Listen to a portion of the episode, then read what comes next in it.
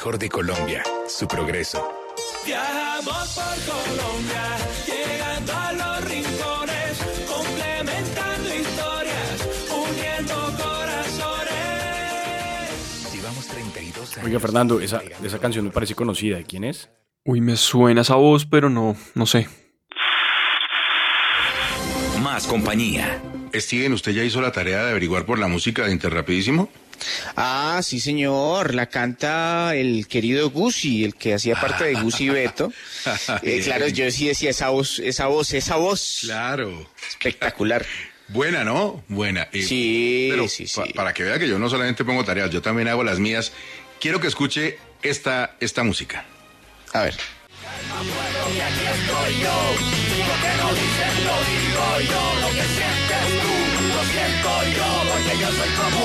Mereces más. Regístrate en WOM.co. Bueno, la música es buenísima. ¿Usted también ya la tiene ubicada? No, esa sí Oiga, me gusta, pero óigala. es muy buena. Es esta.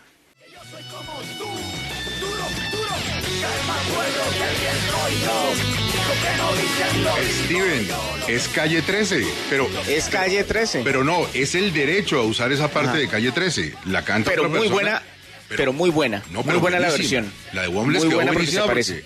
la de WOM es con telefonía. Pero es calle 13 y esto fue una negociación importante, ¿ah? Un- Sí, claro, Gustavo. Ah, sí, claro, esa es la de Gucci. Y si le contamos a Gustavo qué derechos hay,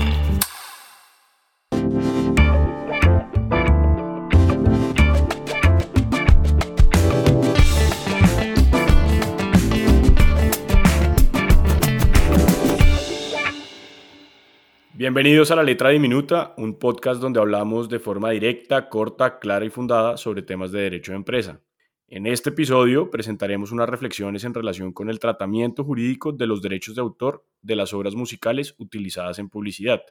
Exacto, con ocasión de la tendencia creciente de usar música de artistas reconocidos para impulsar marcas en el mercado, queremos en este capítulo examinar cuáles son las distintas tendencias y modalidades de uso de obras musicales en la publicidad y las implicaciones que ello tiene en ese derecho de autor. Eso sí, sin ánimo de exhaustividad porque el tema es muy amplio.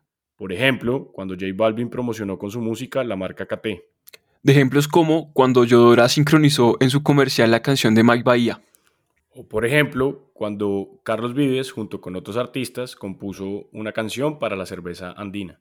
Y por ejemplo, cuando Corona utilizó la canción La Casa en el Aire, interpretada por una persona distinta a los intérpretes que habían sido usados comúnmente.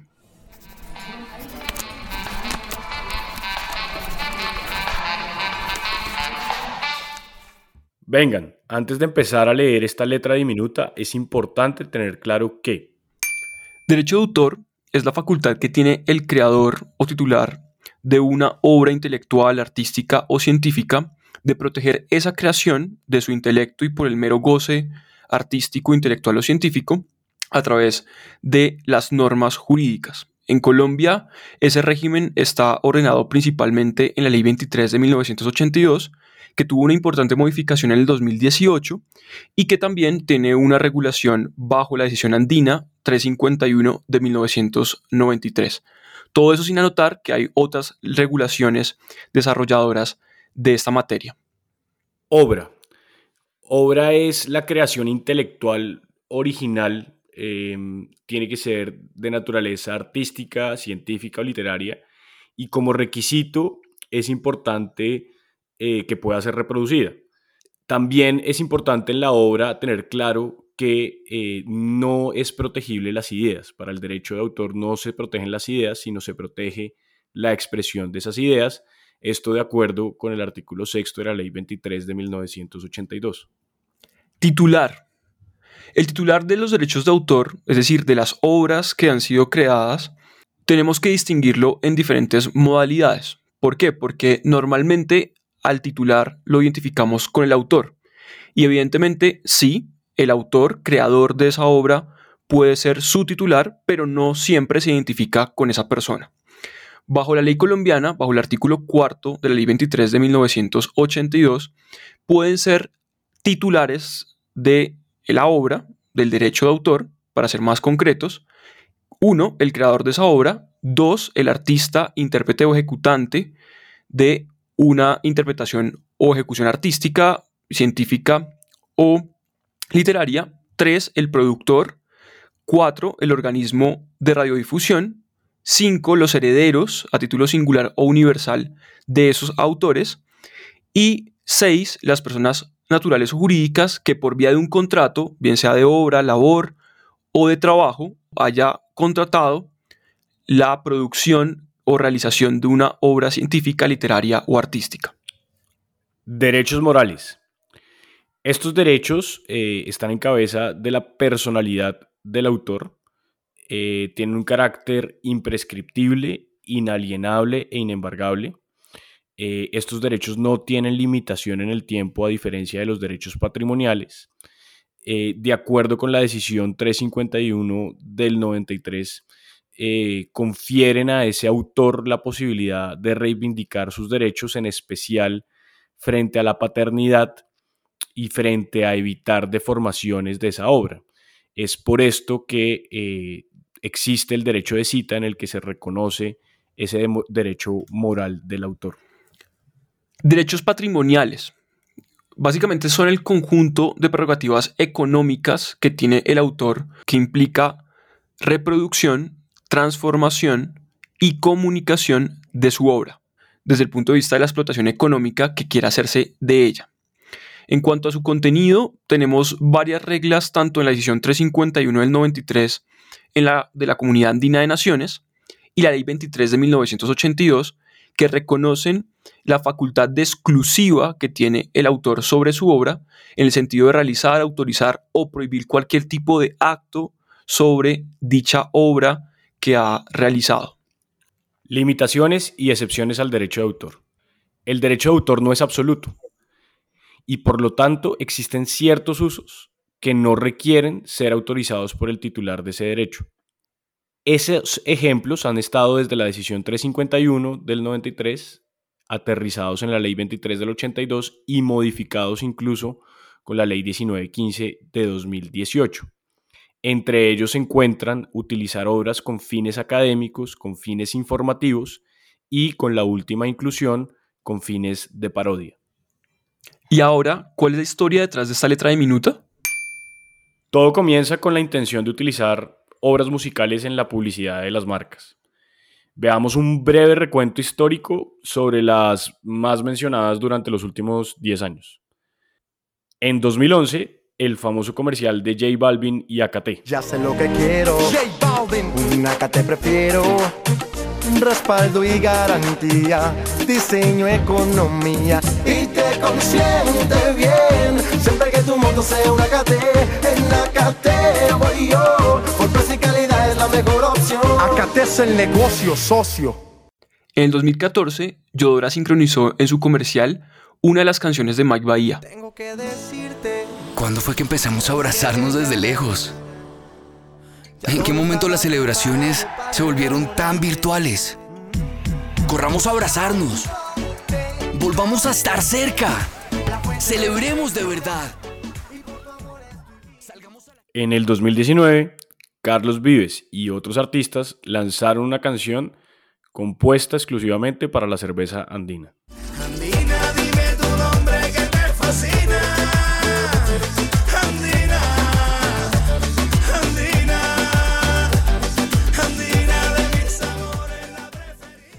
También en el 2019, la marca de paquete de Todito utilizó la composición de la canción de Juan Gabriel No vale la pena, esta vez ejecutada por otro intérprete. ¡Qué hambre! Mira, Caro. No vale la pena, eso no. ¡Hey, insaciable! Si nada te llena, prueba de Todito Pollo. La mezcla de tus pasabocas favoritos con un delicioso sabor a pollo. Y con todo esto, ¿dónde está la letra diminuta?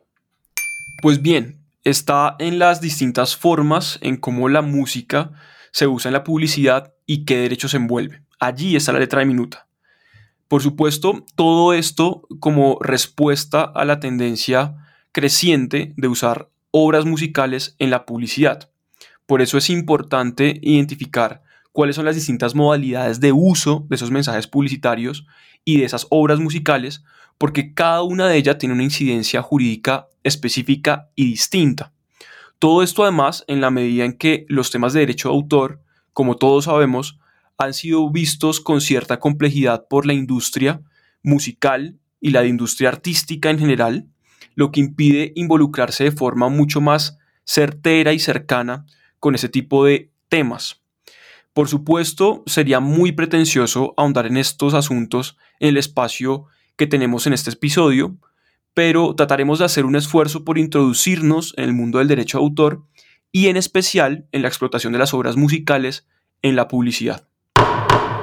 Ley 23 de 1982, artículo 12.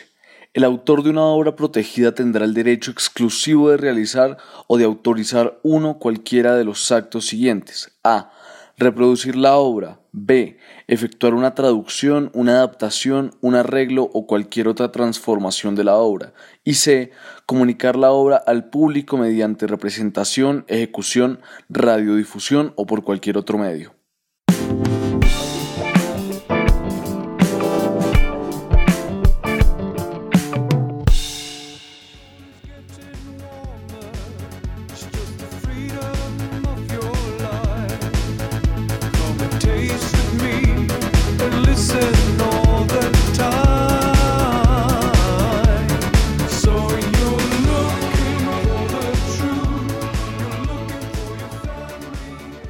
Y nuestra lectura de la letra diminuta es...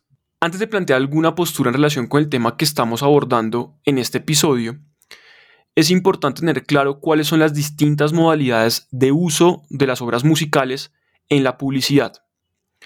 Esas modalidades tienen distintas formas, como hemos planteado, y vamos a tratar aquellas que consideramos más importantes y que agrupan un sinnúmero de casos que ya hemos venido referenciando. La primera de esas es la obra original, que refiere a crear una nueva canción, una nueva obra musical original para el uso publicitario. Hemos visto ya en el interludio un ejemplo, que es la canción que se usó para una publicidad de Postobón, y en el recuento histórico hicimos referencia a la canción que interpretaba Carlos Vives y otros artistas de forma especial para la publicidad de la cerveza andina.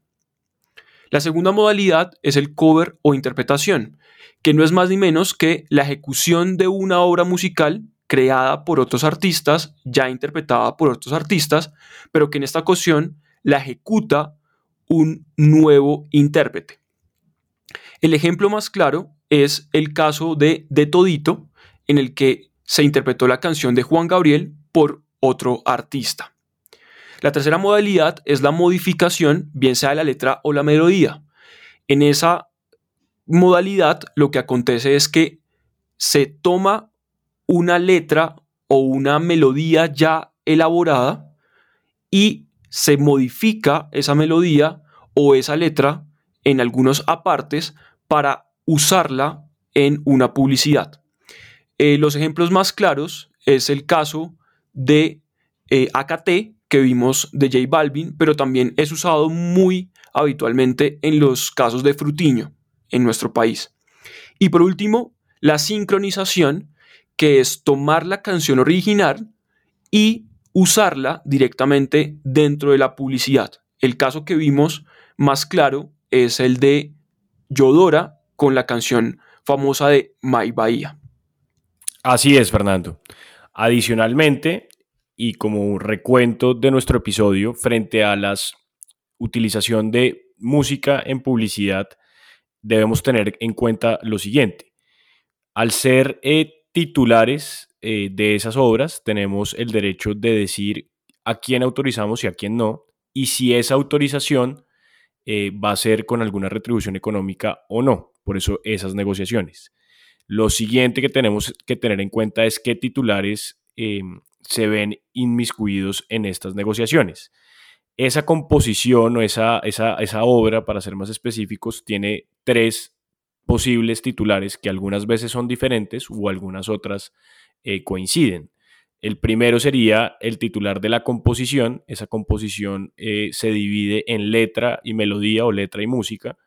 y tendría unos derechos de autor propiamente dichos. El segundo titular sería el intérprete o ejecutante de esa obra, que tendría unos derechos conexos. Y el tercero sería el productor fonográfico, que es quien eh, le da el toque final a la, obra y la fija para eh, poder eh, sobre ella ejercer los derechos patrimoniales. Hablando de derechos patrimoniales, también es importante tener en cuenta lo que Fernando analiza y es lo siguiente. Dentro de esos derechos patrimoniales, los más comunes son el derecho de comunicación al público y el derecho de reproducción. Dentro del derecho de reproducción, la Dirección Nacional de Derecho de Autor ya ha dicho que la sincronización se entiende como una reproducción y eh, dentro del derecho de comunicación al público se entienden diferentes modalidades.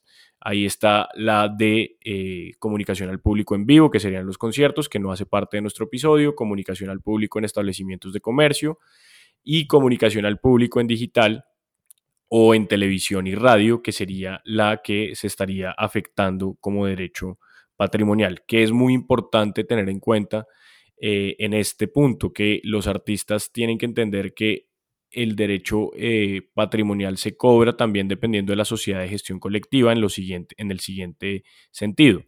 Eh, si yo tengo, em, si yo soy compositor, tengo Saico. Si yo soy intérprete, tengo Asimpro. Saico cobra la comunicación pública y a su vez Asimpro cobra la comunicación pública. Los derechos de reproducción y los demás derechos eh, patrimoniales los cobran directamente el titular a, través de diferentes entidades y ahí aparece ACODEM, que es la Asociación de Editoras. Eh, y lo siguiente y último es tener en cuenta entonces que en ese abanico de posibilidades que si uno lo separa de una forma en la que sea fácil de entender, pues va a poder llegar a las conclusiones que, que llegamos en este capítulo y es que sería una sincronización pura, eh, que sería una transformación, que sería eh, realmente, mm, digamos, una marca pagándole a un artista para que haga una canción para esa publicidad.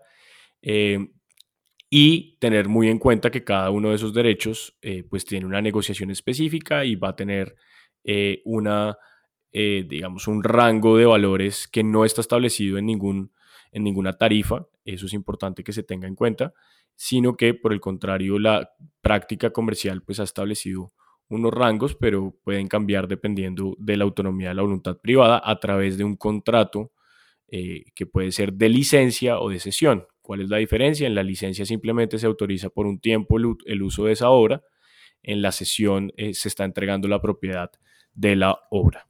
Exacto. Creo, Felipe, que eso que usted está comentando en, en la última parte de la intervención es muy importante porque, como hemos dicho, no pretendemos en este episodio tocar el asunto con total exhaustividad, porque además el tiempo no nos daría. Pero sí es importante tener claro que cada caso, cada supuesto es distinto y tener además muy presente que los contratos de obras musicales utilizadas en la publicidad deben reconocer primero a los distintos titulares de los derechos de autor que puedan intervenir allí si es uno, si son dos o si son más titulares de una parte. Dos, reconocer también dentro de esos titulares los derechos patrimoniales que le corresponden a cada uno dentro de ese negocio, ese contrato. Y tres, que es muy importante, reconocer los derechos morales, los derechos de creación, de titularidad desde el punto de vista de quién ha sido la persona creadora o bien de la música, o bien de la letra, o bien de la reproducción, o en su caso el intérprete, para que estén todos los derechos consagrados en esos negocios jurídicos y en la reproducción, uso de esa obra musical.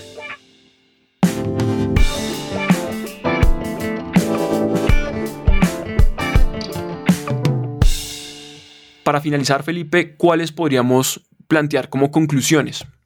Nuestras conclusiones serían, Primero, lo importante en la utilización de una canción en publicidad es primero definir qué tipo de utilización se va a hacer. Si se va a utilizar originalmente, si se le va a pagar a un artista para que cree una canción, si se va a utilizar una obra ya posicionada y se le va a cambiar la letra, o si simplemente eh, se va a utilizar, por ejemplo, eh, obras que estén en dominio público cuando vencen los derechos patrimoniales.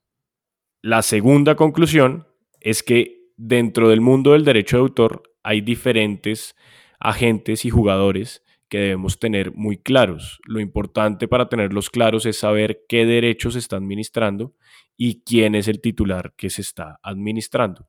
Con esas diferencias es importante y es posible entender mucho mejor eh, qué, está, qué está en juego en cada una de estas negociaciones. Y nuestra tercera y última conclusión es la forma de negociar o, realizar negocios jurídicos sobre esto. Se puede a través de licencias y a través de sesiones. Los dos son contratos atípicos y por lo tanto la autonomía de la voluntad privada va a ser la que va a importar no hay reglas establecidas, pero sí hay costumbres. Y en la sesión eh, se entrega la propiedad, en la licencia lo que se hace es autorizar en tiempo, territorio y medios el uso de una obra musical. Hasta aquí la lectura de la letra de minuta. Esperamos que estos temas hayan sido de total interés. Nos vemos en una próxima entrega.